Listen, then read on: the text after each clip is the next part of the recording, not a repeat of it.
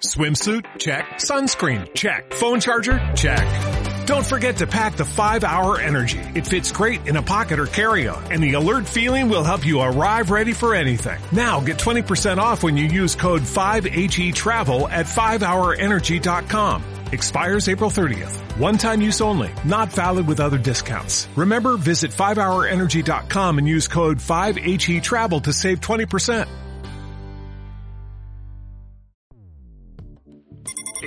Escuchas. Escuchas un podcast de Dixo. Escuchas Disidencia con Pablo Magluf.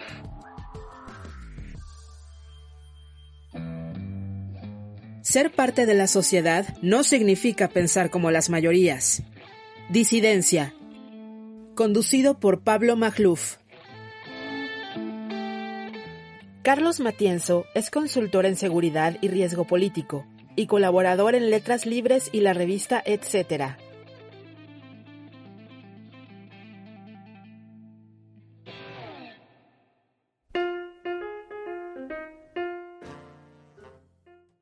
Hola queridos amigos, bienvenidos a un episodio más de Disidencia, a todas luces ya su podcast favorito. Es un placer saludarles.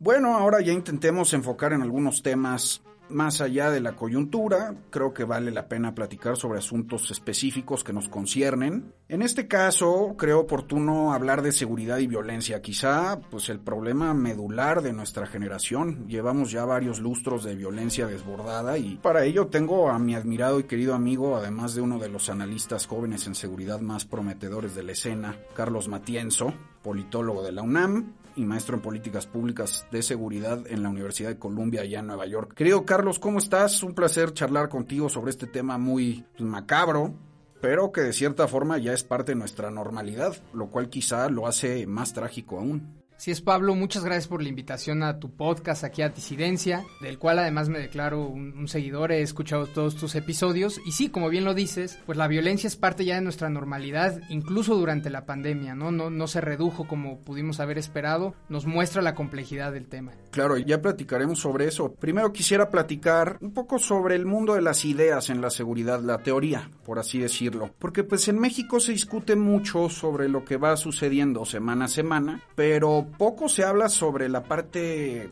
pues, ¿cómo decirlo?, filosófica de la seguridad, ¿no? Quisiera empezar justo por, pues, tu educación, ¿no? Creo que es una buena puerta de entrada. Estudiaste en Columbia y quisiera preguntarte sobre la forma diferente en la que se aproximan al mundo de la seguridad y el crimen en aquel país y en este. Por ejemplo, siento que en Estados Unidos pues el crimen es, es el crimen, ¿no? Y, y es en esencia una violación de la ley, un cáncer no tiende a haber demasiada apología del criminal. Acá en cambio tendemos a ser más melodramáticos. Nos encanta conmiserarnos con los criminales, verlos como una suerte de Robin Hood, ¿no? El pobre Chapo Guzmán, que es una víctima de la pobreza, pero a la vez un antihéroe. En fin, platícame tú, cómo que desde la concepción fundamental del crimen hay una gran diferencia teórica, ¿no? Incluso una gran diferencia en la educación sentimental. ¿Cómo lo ves tú? Sí, pues en efecto, a eso me fui a Colombia, a tratar de, de, entender la complejidad del tema que estamos enfrentando, no solo de la violencia, sino de la inestabilidad que enfrenta el Estado mexicano. No me fui a prepararme para ser corrupto, como dice AMLO, sino por una auténtica curiosidad intelectual. Y debo decirte que no fue fácil en Estados Unidos, en una universidad como Columbia, que, pues, que además tiene estudios muy amplios, como aterrizar o encontrar eh, estudios específicos sobre los problemas de América Latina de crimen organizado, lo cual me parece además gravísimo porque pues es básicamente el principal problema de seguridad hemisférico, algo que le importa mucho en esencia a Estados Unidos para su seguridad nacional y sin embargo hay poca discusión académica en torno al caso mexicano, pero en general en torno al crimen organizado en América Latina. Pero tuve la fortuna de encontrar un par de clases durante mi maestría que fue una maestría y lo hice intencionalmente menos enfocada a seguridad pública y más enfocada en conflictividad y en conflictos armados, en guerra, en estudios de seguridad nacional. Y desde ahí lo, lo, decidí porque desde antes tenía la intuición de que lo que vive México va más allá de un problema de policías y ladrones, ¿no? Es un tema mucho más complejo más político en el sentido conceptual de la palabra y encontré un par de materias en torno al caso mexicano, una tuve la fortuna de que había una profesora invitada colombiana sobre el tema de narcotráfico en América Latina. Entonces era una visión un poco más normativa e, e histórica del conflicto del crimen organizado y del narcotráfico en específico en la región. Pero sobre todo una clase que para mí me hizo mucho clic una clase llamada Combatientes no convencionales. La impartía una profesora, imagínate que fue a hacer estudios, una joven pero a la vez muy experta en el tema de Afganistán post eh, invasión de Estados Unidos y su gran pregunta conceptual es ¿por qué el Afganistán después del derrocamiento de los talibanes no logra consolidar un Estado de derecho, un Estado democrático, de una democracia liberal. ¿Y, cuál es la, relación entre el centro y la periferia en los estados en vías de, construirse, entre el crimen organizado, los grupos armados y la autoridad pues legal? Y y en esta clase, cuando vi el syllabus, que es como el currículum que te enseñan para la currícula de la clase para ver si la tomas o no, imagínate, es una clase que hablaba sobre terroristas, insurgentes, milicias, warlords, y por ahí una semana dedicada a cárteles de las drogas, ¿no? Entonces ahí me hizo mucho clic, yo dije, qué sorprendente, qué bueno que encuentro algo que por fin hable de cárteles de las drogas, pero por otro lado que lo encasillen en esta, entre estos grupos que a veces les damos más una dimensión política, que a lo mejor a los cárteles que los vemos simplemente como organizaciones predatorias con incentivos económicos, pero pues que en realidad también están ahí en, en los procesos de conformación o no consolidación del Estado. Y respondiendo un poco a tu pregunta sobre la concepción de Estados Unidos, pues yo la verdad es que me formé un poquito más en una teoría un poquito más crítica y en ese sentido esta clase es un buen ejemplo, porque sí, en efecto en Estados Unidos hay una cultura ya muy consolidada y, que ha permanecido por un periodo largo de tiempo entre la academia y también en las instituciones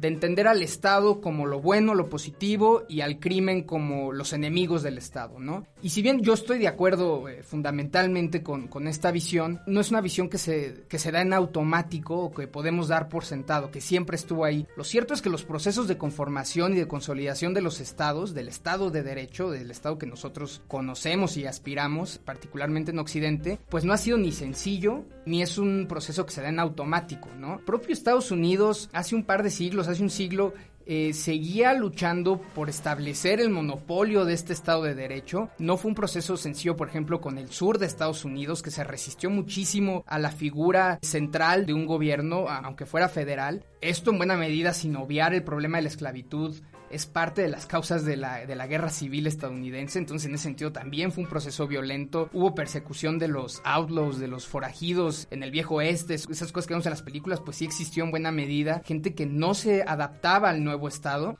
y también incluso en las ciudades, ¿no? Este, el tema de crimen organizado en ciudades como Nueva York, que compartían la gobernanza de la ciudad con las autoridades porque todavía no se terminaba de consolidar el Estado. Eventualmente Estados Unidos lo hizo, es un proceso largo, es un proceso de insistencia, de construcción institucional para construir ese Estado beberiano, digamos, del monopolio de la violencia y un Estado burocrático, ¿no? Que, que permanece en el tiempo. Pero me parece que el error que a veces se comete en la academia y sobre todo en los tomadores de decisiones en Estados Unidos es dar por sentada esa visión de Estado y creer que otros países como el nuestro, que enfrentan problemas de seguridad nacional o de inestabilidad, de, crisis de hegemonía del Estado, que será sencillo. Y pues no, hay que voltear a ver al pasado. Está ese famoso texto que tú conoces bien, ya hemos discutido, de Charles Tilly, que habla sobre el Estado cuyos orígenes en Europa pues es el crimen organizado también, ¿no? Los príncipes que para establecer su poder en la periferia utilizaban a milicias, al crimen organizado, y pues como poco a poco la extorsión se convirtió en impuestos y la acumulación de poder en monopolio de la violencia y la relación entre personas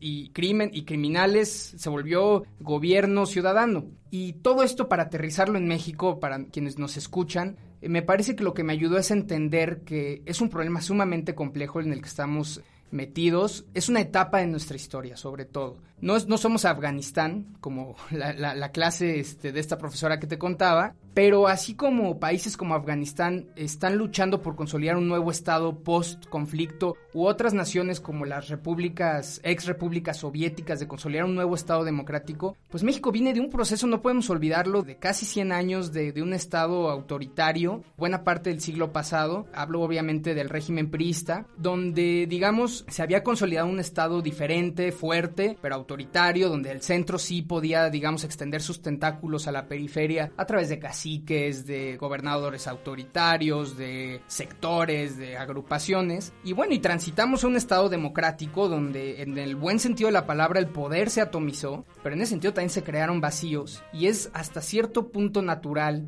que estemos luchando porque el, el nuevo Estado democrático mexicano logre digamos, imponer su hegemonía en todo el territorio y es hasta cierto punto natural que este proceso sea un tanto violento. No con esto quiero minimizar el problema que enfrentamos, pero sí complejizarlo y dejar muy claro que yo me ubico entre quienes no ven esto como un problema simplemente de seguridad pública o de policías y ladrones. No es un problema que vamos a resolver solo con mejores policías o mejores este, procuradurías. Es un proceso mucho más complejo que nos va a tomar tiempo y estamos sentados en esta crisis, eh, lo estaremos por un buen periodo, pues para terminar de consolidar el nuevo Estado democrático, algo que durante este sexenio tal vez demos algunos pasitos atrás. Magnífico. Entonces es una batalla es un drama histórico que se tiene que dar por la consecución del Estado moderno, ¿no? En esencia. Sí, básicamente, básicamente. Digo, suena, es un poco anacrónico lo que nos está pasando porque nuestro Estado en realidad ya lleva tiempo existiendo y tenemos aún la presencia de figuras preestatales, como es el crimen organizado con control territorial, lo que llamamos nosotros los cárteles. Es algo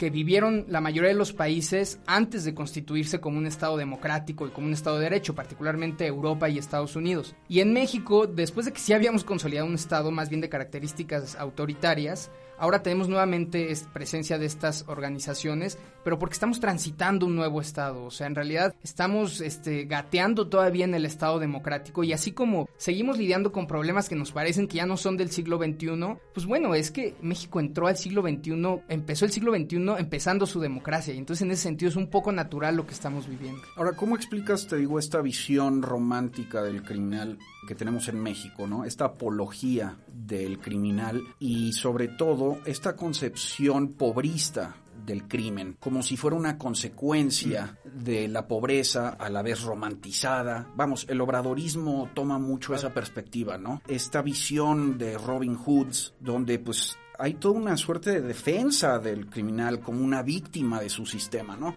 Eh, hace poco, pues vimos las escenas de los asaltantes en la combi, ¿no? Allá en Texcoco. Pues la población defendía a los criminales como de, pues es que es lo único que les quedaba hacer, ¿no? Tenían que sobrevivir, ¿no? Son víctimas de la pobreza, son víctimas de un sistema. Pero si eso lo extrapolas a grandes potentados como el Chapo Guzmán, que pueden amenazar el mismo Estado, pues ya no está tan padre, ¿no? Bueno, yo primero haría la diferencia, evidentemente, entre dos tipos de criminales, ¿no? El criminal convencional y el criminal gran capo o el, criminal, digamos, de, crimen organizado, con control territorial, con tentáculos en la sociedad. Y me parece que, por ejemplo, en el caso de la combi, que se ha discutido mucho, pues realmente quienes este, hicieron apología de, de este delincuente, pues son más bien élites este, progresistas que en realidad poco tienen que ver, creo yo, con el sentimiento general de la gente. No obstante, sí es cierto lo que dices respecto a grandes figuras del crimen o grandes bandidos como el Chapo, como el propio Marro, que sí tienen una base social importante en, ciertas regiones.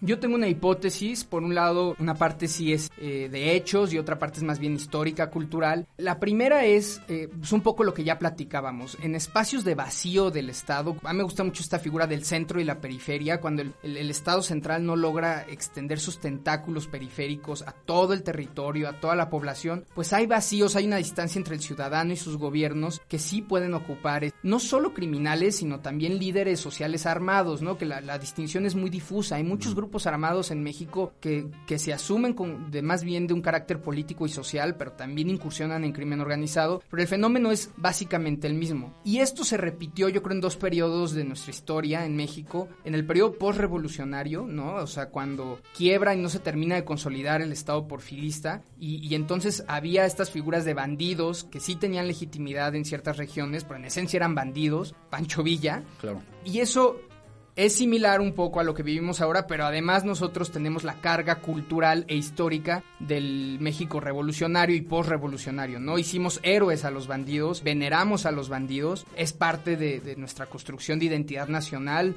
bien o mal, es esa. Y en este sentido, eh, yo sí creo que es, es, pertinente o es legítimo hacer una comparación entre las figuras de los narcotraficantes y los bandidos de aquella época, que en el fondo pues eran jefes de milicias armadas, cometiendo más motivados por por temas predatorios y ambiciosos que realmente por esta visión idílica que a veces tenemos de ellos de, de una causa social, ¿no? Entonces, estamos en la construcción histórica del Estado moderno. Visto así, pues yo pensaría que tú apoyas la guerra contra el crimen organizado, ¿no? Vamos, como una pulsión, más allá de si se hizo de la forma correcta o no, era un buen paso inicial. Pero fíjate, ahí la pregunta es, si el pueblo no está con el Estado en esa lucha, ¿cómo la puedes ganar? Es decir, era muy previsible que la guerra contra el crimen organizado fuera rechazada por el grueso de una población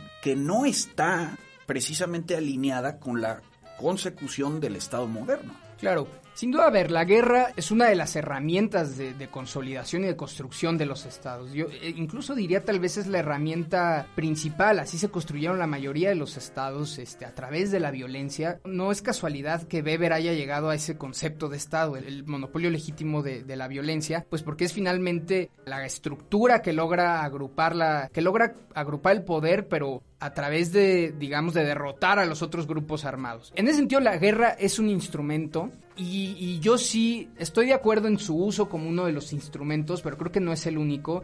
Y creo que además la guerra puede darse de, diversas formas. En ese sentido, yo no apoyo la guerra contra el, o la guerra eh, frontal y abierta contra el crimen organizado, más que por lo que representa intuitivamente o teóricamente, que uno puede pensar, bueno, claro, si, si esta es la construcción, estamos en un problema de construcción del Estado, pues la única forma es vencer a sus enemigos para consolidar el poder. Se dice fácil, pero cuando estás haciéndolo en tu, en tu, propio territorio, en pleno siglo XXI, con la convivencia de gobiernos que sí están, con una sociedad más o menos compleja, con una economía compleja, las consecuencias son abrumadoras, ¿no? A mí me gusta mucho usar el ejemplo que a veces es chocoso de Vietnam, por ejemplo, porque muchos dicen, bueno, es que la intuición pues el Estado claro que es más fuerte que el crimen organizado y si quisiera los puede vencer. Bueno, pues obviamente eso decían también en Vietnam, ¿no? O sea, Estados Unidos era infinitamente superior a las fuerzas este, comunistas en, Vietnam y sin embargo el resultado fue trágico, ¿no? y en buena parte era difícil porque había un entramado social ahí en, territorio entre estos grupos insurgentes y la sociedad. Este, había una complejidad, digamos, de los, las consecuencias que tenía eh, la guerra para la gente, como la pérdida de legitimidad frente al invasor. Si eso es difícil siendo un invasor extranjero, hacerlo en tu propio territorio es todavía más difícil. Las consecuencias son mucho más duras. Entonces, en términos de, de cómo combatir esto, pues yo me inclino más por una, eh, una aproximación híbrida, mucho más integral, en el sentido de que la guerra sea una más de las herramientas. Por supuesto que que el uso estratégico de la, de la fuerza del Estado tiene que estar ahí y, no podemos obviar la presencia incluso de las Fuerzas Armadas, creer que, que, no, no será necesaria con este tamaño de complejidad de problema, pero sí tendrá que ser un proceso mucho más cuidadoso, mucho más lento, mucho más paulatino, mucho menos agresivo, porque estás lidiando con tu propia sociedad. Y en ese sentido creo que es lo que le falló a la guerra de Felipe Calderón, calcular las consecuencias eh, sociales de, de, de este enfrentamiento tan abierto y tan frontal y creo tan poco estratégico al crimen organizado, aunque no estoy del todo seguro que la gente le haya dado del todo la espalda. Creo que en algunas partes, sectores de la sociedad, en la Ciudad de México sin duda, pero casualmente no éramos los que la sufríamos. Pero bueno, el presidente Calderón tenía unos niveles de aprobación en medio de la guerra pues bastante altos, arriba del 60%, ¿no? Entonces es muy difícil también ir calculando ese sentimiento social, pero sin duda sí tienes que tener mucho cuidado de cuando desatas una guerra en tu propio territorio, hasta qué punto la gente la, va a resistir y hasta qué punto vas a generar un daño mayor del que pretendías solucionar en un inicio, ¿no? Ahora, la verdad es que en México, Carlos, nos llevamos matando siglos, ¿no? Uno ve los datos de homicidios de Carlos Vilalta y Pablo Picato, por ejemplo, pues te das cuenta que la violencia actual es nimia, ¿no? México ha sido un país muy violento siempre, fíjate, ya terminada la revolución, nos estábamos matando al triple que hoy. Ya pasados los 30, ya en los 40. O sea, somos una sociedad violenta. Y también no toda la violencia puede ser atribuida al crimen organizado ni a los señores feudales disfrazados de luchadores sociales que decías. Ahí está el famoso estudio de David, de David Shirk de la Universidad de San Diego, de Justice in Mexico Project, donde pues según él, solo entre el 25 y el 40% de los homicidios pues puede atribuirse al crimen organizado, lo cual bien puede significar que la mayoría de la violencia la comete el pueblo bueno y sabio, ¿no? Sí, bueno, ahí primero tocas un punto importante, por ejemplo, la violencia post-revolucionaria, por eso hacer la similitud a lo que estamos viviendo ahora, pues es que era justo cuando se estaba consolidando el nuevo Estado, el, Estado post-revolucionario, y e, era ese proceso violento de acabar con los otros grupos armados que no se alineaban al poder, ¿no? Tocas un punto esencial, diferenciar el fenómeno de la violencia en México, abrir o más bien armar el rompecabezas. Ni todo corresponde a crimen convencional, ni todo corresponde al conflicto del crimen organizado que enfrentamos. Desde la etapa de Felipe Calderón, yo aquí tengo unos datos que desgraciadamente no hemos podido actualizar porque este gobierno no, ha querido este, darlos a través del acceso a la transparencia, pero tenemos datos por lo menos de 2007 a 2016 del conteo que se hace al interior del gobierno, particularmente en el gabinete de seguridad, de la diferencia entre lo que ellos llaman homicidios dolosos vinculados al crimen organizado y homicidios dolosos, digamos, convencionales. Y lo que encontramos es que de 2007 a 2016, en promedio, es el 60% corresponde al crimen organizado, que es bastante. La verdad es, te habla de un conflicto este, armado bastante letal. Pero por otro lado te queda un 40% que también es mucho, que sigue estando por encima, aún si, si le quitas todo lo de crimen organizado, que alguna parte de eso es, crimen urbano, que es digamos convencional también, pero si le quitas eso siguen siendo niveles más altos, por ejemplo, que los de Estados Unidos, que no deja de ser un país más o menos violento, no digamos, no es de los países más pacíficos del mundo. Y me parece fundamental distinguir el problema segmentarlo en estos dos, este, en estas dos grandes piezas que a su vez tienen muchos segmentos al interior, porque me parece que desde la forma en que se analiza el problema de seguridad en México, en la academia y también en los tomadores de decisiones, pareciera que hay una dicotomía entre dos grandes narrativas. La seguridad sin guerra, la prevención, la construcción de policías municipales y el enfrentamiento total, la guerra, el conflicto armado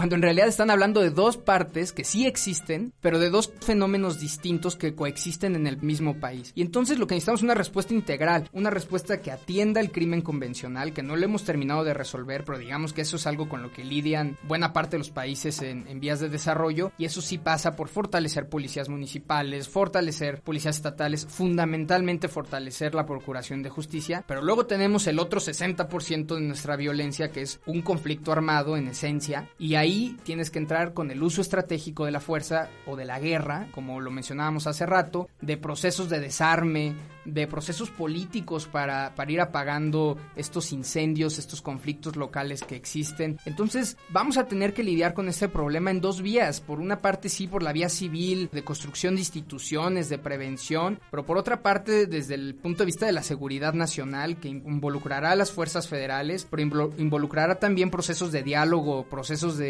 de desarme, de justicia transicional. Entonces es un problema sumamente complejo donde coexisten dos tipos de violencia en el país y en los dos estamos muy por encima del promedio, digamos, eh, mundial. ¿no? Ahora, el, crimen común, este crimen, digamos, creo que le llamaste convencional, ¿no? Sí. También es parte de la lucha histórica por la consecución del Estado moderno, porque pues hay estados modernos como Estados Unidos que la siguen padeciendo. Y a la vez, te digo que yo revisaba los datos históricos y México ha sido un país muy violento siempre, pero no nada más por los grandes bandidos y los grandes grupos que amenazan al Estado, sino entre personas. Entonces yo te quiero preguntar, ese crimen común, las riñas callejeras, el crimen intrafamiliar, las vendetas personales, ¿esas también son parte de la consecución del Estado o responden a otra lógica a una lógica quizá, pues no sé, de cohesión social, no lo sé. Bueno, es que en esencia el, la construcción del Estado es un proceso inacabado, ¿no? Y constante y permanente. Y yo sí creo como en, esta visión eh, progresiva de la consolidación del Estado, digamos incremental. Y por supuesto que la consolidación de un Estado de derecho en asuntos convencionales de la convivencia social, de dirimir nuestros conflictos de forma más pacífica, es parte de la construcción de ese Estado. El problema es, y ese es justo uno de los grandes retos de México, es que por un lado estás enfrentando un fenómeno preestatal de seguridad nacional súper grave como el de la presencia del crimen organizado controlando partes de tu territorio. Y por el otro lado sí tienes que lidiar con lo que deberíamos de estar lidiando, que es eh, la consolidación del Estado de Derecho civil, de la seguridad pública, de la pacificación de, de nuestras ciudades, de la construcción de una cultura cívica. Y entonces lo que nos ha pasado, siento un poco, es que al confundir estos dos problemas,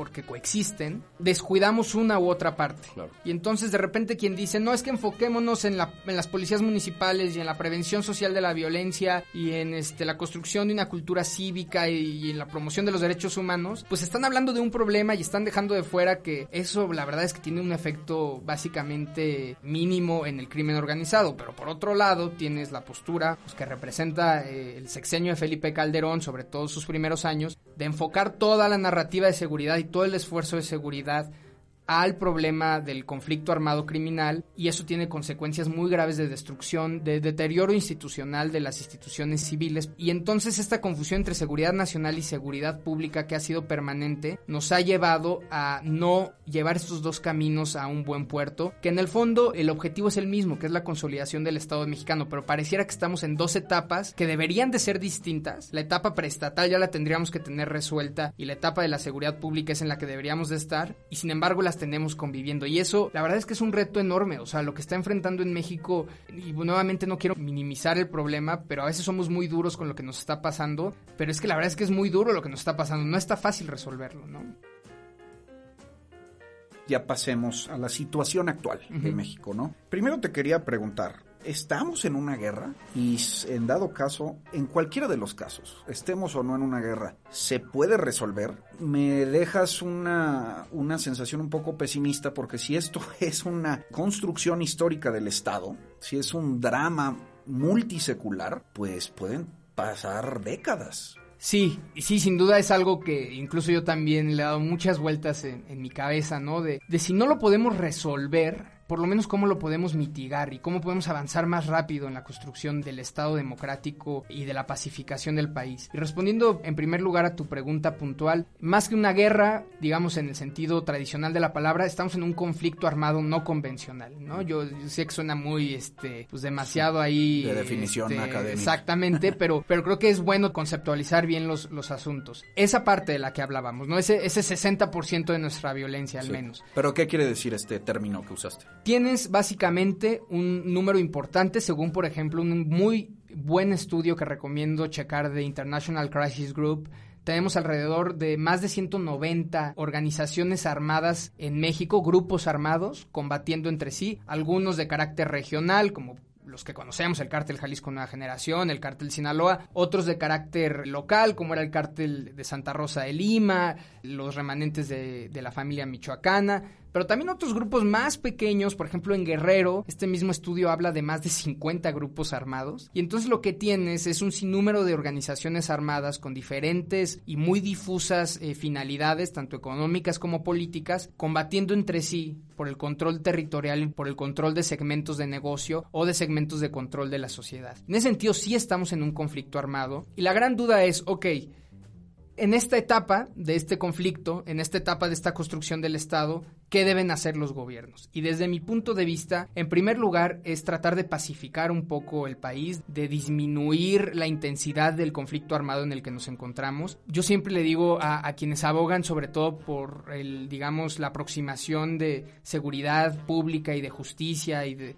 más civil a este asunto, es un país con 100 homicidios al día, no hay sistema de justicia que te lo resista. O sea, es imposible investigar 100 homicidios al día. Para darle paso a las instituciones civiles y para darle paso, digamos, a un tratamiento más convencional a nuestros problemas, primero tenemos que disminuir el nivel de conflictividad del país. No es normal, no, no es un problema con el que puede lidiar cualquier sistema de justicia en el mundo. Y en ese sentido yo creo que la tarea urgente es, y la gran pregunta es, tanto teórica como de política pública, es cómo podemos alinear los incentivos para que estos grupos armados o se desarmen o tengan menos incentivos para confrontarse entre ellos. Y eso es lo que yo creo la tarea que este gobierno debería estar concentrado. Cómo disminuir los niveles de violencia. Pero ¿cómo se van a desarmar si es una lucha de poder? No les conviene. Lo, lo, que yo creo es, y es creo que es un gran error de aproximación narrativo y hasta cierto punto fue estratégico, creo que ya lo están corrigiendo de este gobierno, fue creer y asumir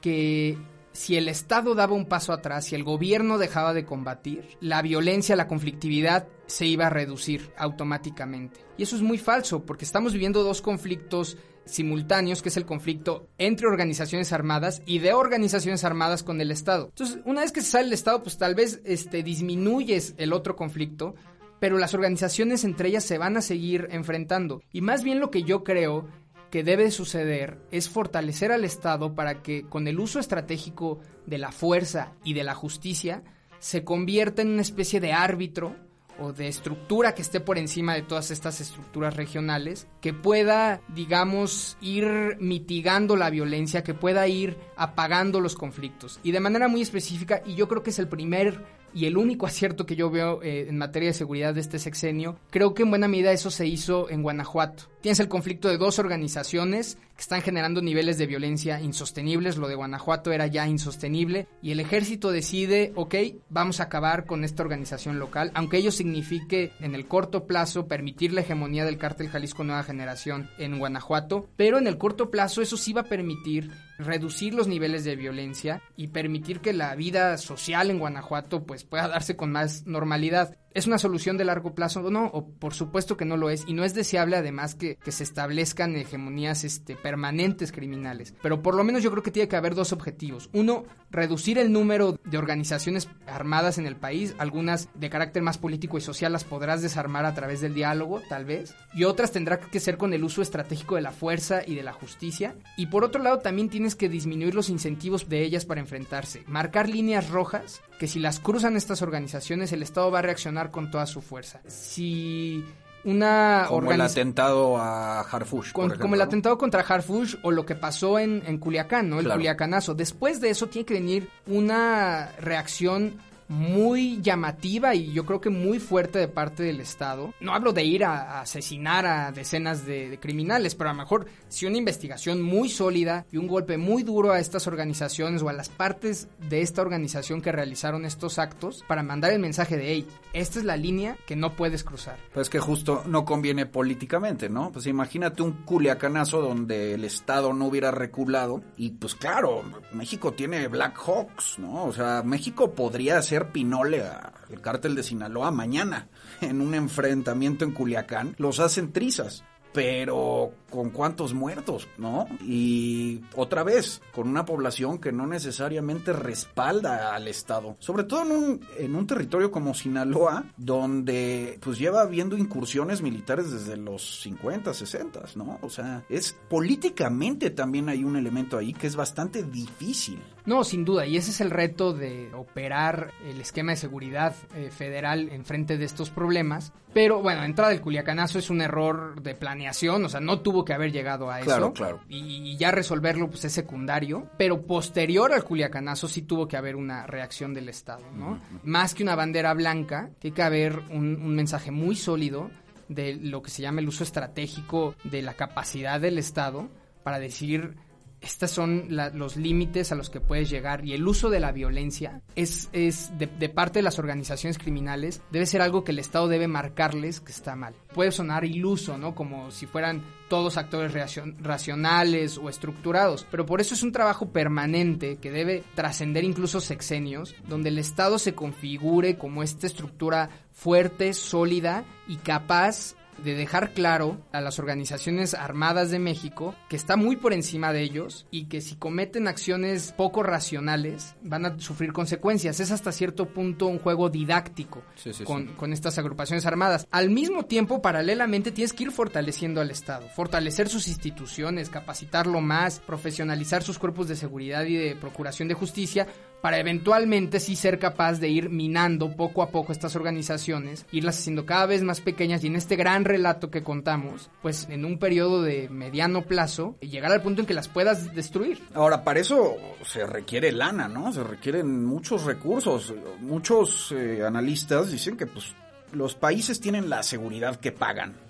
Yo no sé qué tanto sea cierto eso, qué tanto pase por el dinero, pero pues México, entiendo, tiene uno de los aparatos de seguridad más baratos del mundo para el tamaño de país. Entonces, con lo que gastamos en seguridad, tú estás hablando de profesionalizar policías, eh, aumentar la capacidad disuasiva del Estado y pues eso cuesta, ¿no? O sea, ¿podemos financiar eso con los recursos que damos? había venido creciendo, de hecho ciertos sectores criticaban mucho el incremento en el presupuesto particularmente de las Fuerzas Armadas. Yo la verdad creo que, es algo correcto, obviamente también un poco por mi formación y mi experiencia profesional, pero sin duda yo creo que es trágico el error que se está cometiendo en este sexenio Vamos, si el problema original del que hablábamos es que el Estado no logra imponer su hegemonía territorial en todo México, reducir al Estado aún más Claro. no va a ayudar a resolver el problema. Pero la apuesta era como centralizarlo, ¿no? Lo que dices tú es lo que está ocurriendo, de facto. Pero la apuesta de Obrador era centralizar al Estado, volverlo otra vez hegemónico, una suerte de restauración priista, porque justamente, pues hay la teoría, incluso a veces yo la comparto, de que México es una federación por simulación, es una federación en papel. Yo siento que López Obrador quería centralizar y de cierto modo volver a garantizar la gobernabilidad. Por supuesto que no está centralizando, en el fondo lo que está haciendo es volverse un monarca. Es decir, está eliminando al Estado, tienes toda la razón. Pero a lo mejor la apuesta, al menos teóricamente, tenía sentido, ¿no? Claro, y a ver, a ver, ahí es la forma en que concibes al Estado, ¿no? O sea, el Estado no es el gobierno federal. Y eso es algo que tiene que quedarnos este, muy claro. El Estado, el Claro, conjunto claro. de instituciones públicas de, de México. Y son sus gobiernos municipales, sus gobiernos estatales y el gobierno federal. Y por supuesto, durante la hegemonía priista, pues el Estado era en el papel federal, pero en el ejercicio del poder era un Estado central, ¿no? Hay que decirlo. Y lo que nos ha pasado ahora es que nos volvimos, ahora sí, digamos, en, en los hechos, un Estado federal, pero sin las capacidades de un Estado federal, ¿no? Y entonces justo lo que sucede es que entre el centro y la periferia hay una gran distancia de las capacidades del Estado. Y el Estado entendido como un todo no se ha fortalecido y en este sexenio se está debilitando. Yo veo, mira, particularmente, yo diría tres errores fundamentales en, este gobierno. El primero es esta intención de disminuir al Estado, la, austeridad, que me dirán eh, los apologistas del gobierno, bueno, pues se, se invirtió mucho en la Guardia Nacional. La Guardia Nacional es ínfima respecto a las necesidades de seguridad de este país, más aún como la tienen distribuida, lo que escribimos en letras libres. Sí. Debería estar concentrada, creo yo, en, en regiones este, rurales. Pero por otro lado, se ha dejado de apoyar a los estados y a los municipios. Y con un esquema fiscal como el que tenemos, si el gobierno da un paso atrás en incentivar y en invertir en la construcción de instituciones de seguridad pública y procuración de justicia en los estados, pues estamos debilitando al Estado en esencia. claro. Segundo error, este es un gobierno sin plan para la seguridad. O sea, no tenían una estrategia de seguridad. Tenían ciertas concepciones y tenían una narrativa. Y la narrativa era además muy problemática, mandando justo el mensaje contrario del que hablábamos hace rato. El, el abrazos no balazos, que yo sí creo que fungió como estrategia al comienzo. Yo creo que ya se corrigió. Particularmente creo que lo hicieron por su, por su lado las Fuerzas Armadas. Pero esta narrativa generaba una percepción de, digamos, de, de libre mercado para los criminales. Y además también mandó mensajes a ciertas organizaciones muy equivocados. Probablemente el cártel Jalisco Nueva Generación asumió que había una alianza entre López Obrador y el cártel de Sinaloa, que yo francamente creo que no la hay, sino más bien es una serie de imprudencias de López Obrador. Claro. Pero esto los incentivó a armarse y también creó confusión internamente. Y por último, yo diría que un- otro problema muy muy grave y que también creo que es de deterioro del Estado es cómo inclinaron la balanza en el fortalecimiento del ejército y en deterioro de las capacidades civiles de la federación. Trasladar la Policía Federal al ejército, que eso en esencia es la Guardia Nacional, es un error para mí gravísimo eh, y no por esta visión romántica de debemos de sacar ya a los militares de las calles, lo cual creo que es más bien este un poco iluso, sino más bien porque la autoridad civil sobre el aparato de seguridad era la encargada de darle sentido estratégico al, al uso de la fuerza. Y ahora le quitaste poder operativo al que en esencia debía ser esa mente estratégica que era el secretario de seguridad, antes el secretario de gobernación, le quitaste su brazo operativo, ya no tiene ninguna fuerza política, imagínate, un tú eres gobernador de, de Tamaulipas o de Guanajuato, ¿para qué te vas a comunicar con Durazo? Si no te puede mandar tropas, te las manda el ejército. La Policía Federal, digamos, era el contrapeso civil al ejército dentro del gabinete de seguridad, empoderaba al poder civil dentro del gabinete de seguridad y en ese sentido permitía hacer política pública, permitía darle sentido estratégico e, e institucional a la operación de, de seguridad del Estado. Hablemos justo sobre ese actor, sobre el ejército, pero como un actor de poder yo te quiero preguntar sobre el verdadero poder que tienen los militares en México. Uno de los grandes misterios para mí es cómo y por qué se volteó López Obrador. Cuando había prometido mandar a los militares a sus cuarteles, terminó desplegándolos aún más. La presencia militar con López Obrador es mucho mayor, vamos, y hasta en actividades extramilitares. Y pues muchos atribuyen eso a que el ejército sí pudo haber asustado al presidente diciéndole, a ver, ¿sabes qué? O te cuadras porque nosotros tenemos los rifles o nos vamos a pelear. Entonces no sé cómo lo veas tú, ahí, el papel del ejército. Yo sí creo que cayó en una especie de chantaje y digo, yo le tengo un gran respeto a las Fuerzas Armadas y el tiempo que trabajé en gobierno, en la Secretaría de Gobernación, pues sí ves este un nivel de compromiso y de, y de lealtad hacia el Estado mexicano en su doctrina y en su actuación muy sólido. Pero yo veo dos factores. Uno, las Fuerzas Armadas, particularmente el Ejército, llevan ya tiempo, particularmente desde el sexenio de Felipe Calderón, exigiendo un poco más de, de, garantías y de libertades por parte del poder civil. Es natural que haya, digamos, este, tensiones entre el poder civil y el poder militar. En México lo hemos resuelto más o menos bien, eso es una tensión institucional que se resuelve institucionalmente. Hubo pasos hacia atrás y hacia adelante en el, en el pasado, obviamente Felipe Calderón sí les dio muchísimo más poder. Luego sí vino eh, un poco más de control sobre el ejército, se les limitó el fuero, por ejemplo, y yo creo que le vinieron a, López Obrador en el periodo de transición con estas exigencias históricas del ejército y creo que las compró muy fácil. Y si me preguntas por qué, yo tengo una teoría más bien un poco observando cómo piensa López Obrador y su obsesión con la historia. Y yo creo que López Obrador no hay que olvidar que es este hombre de izquierda formado en los setentas, ¿no? Es su juventud este, y, su corazón de izquierda ahí se forma. Y pues, ¿qué estaba pasando en los setentas, no? O sea, yo creo que él tiene muy marcado el tema de en América Latina, eh, los ejércitos, cómo se le voltearon a ciertos, a ciertos procesos de transformación socialista. Particularmente yo creo que el tema de Chile lo tiene muy presente y por eso lo menciona mucho. Y yo creo que en ese sentido uno de sus primeros temores era no consolidar su poder frente al ejército. Y por eso se dio tan fácilmente. Y de hecho, si piensas en todas sus decisiones iniciales, la del aeropuerto, todas las que quieras, su obsesión no era por ir construyendo su proyecto de políticas públicas, sino su consolidación en el poder, en el poder presidencial. Y creo que eso lo llevó a tomar decisiones en detrimento de ciertos objetivos de política pública con el objetivo de afianzar el nuevo régimen. Y Gibran, por ejemplo, lo decía en algún artículo, pero creo que los dibuja de cuerpo entero, de disculpen las molestias, este es un cambio de régimen. Y ese es el problema central. Se han enfocado tanto en el cambio de régimen, en afianzarse en el poder, que han causado muchísimas molestias, muchísimo deterioro institucional y hemos dado pasos atrás en materia de política pública que va a ser muy difícil retomarlos. Yo quiero ver quién le va a quitar este poder al ejército, quién va a ser el valiente que les va a decir, no, ¿saben qué? Es mejor si hacemos una policía federal civil. Lo que cedes frente a las Fuerzas Armadas es muy difícil retroceder y tiene muchísimas consecuencias. Ahora, esos son los altos mandos, ¿no? Los altos mandos están felices, pero sí hay muy buenos testimonios de que la tropa, digamos, el soldado raso, pues no está muy contento.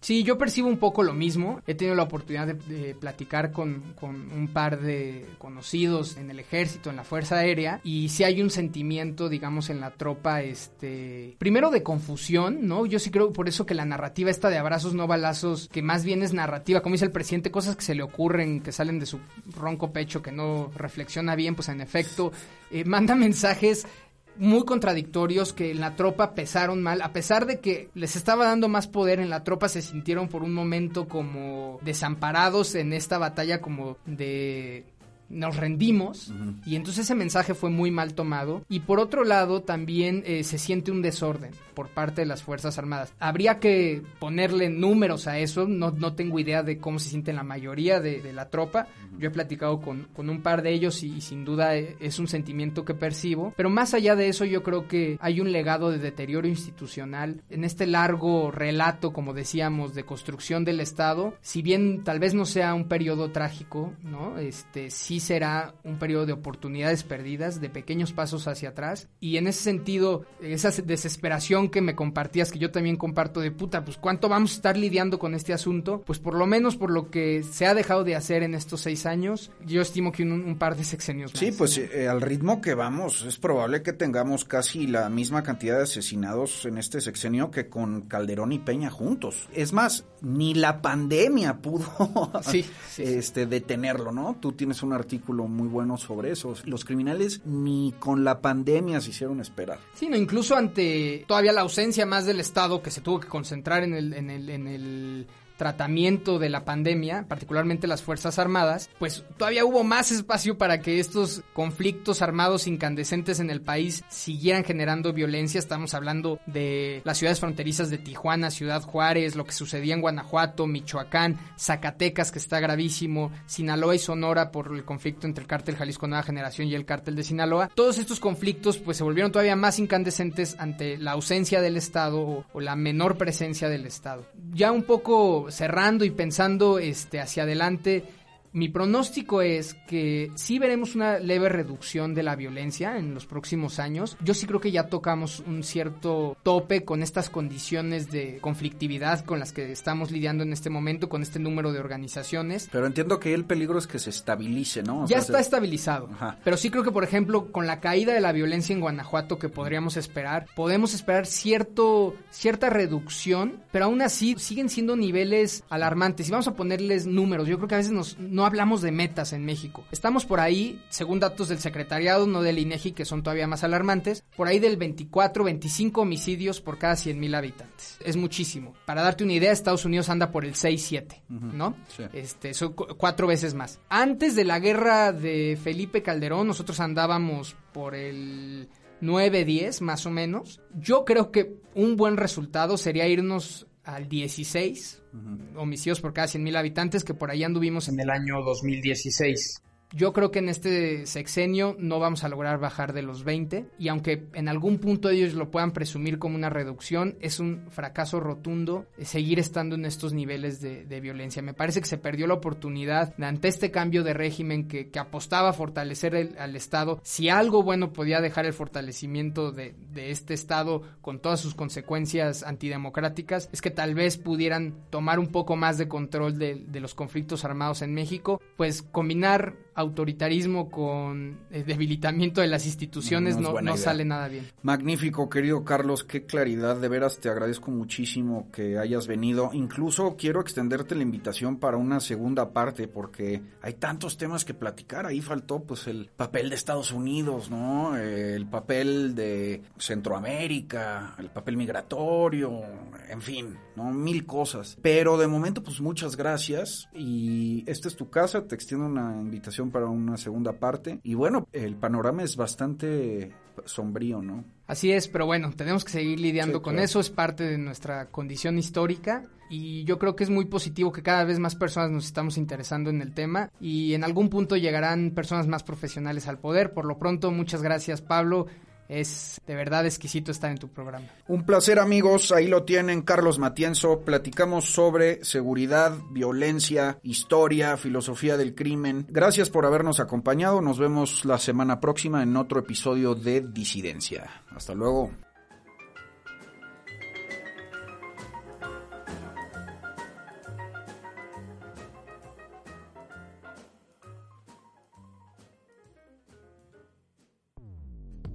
Dixo presentó Disidencia con Pablo Macluf. La producción de este podcast corrió a cargo de Pedro Aguirre.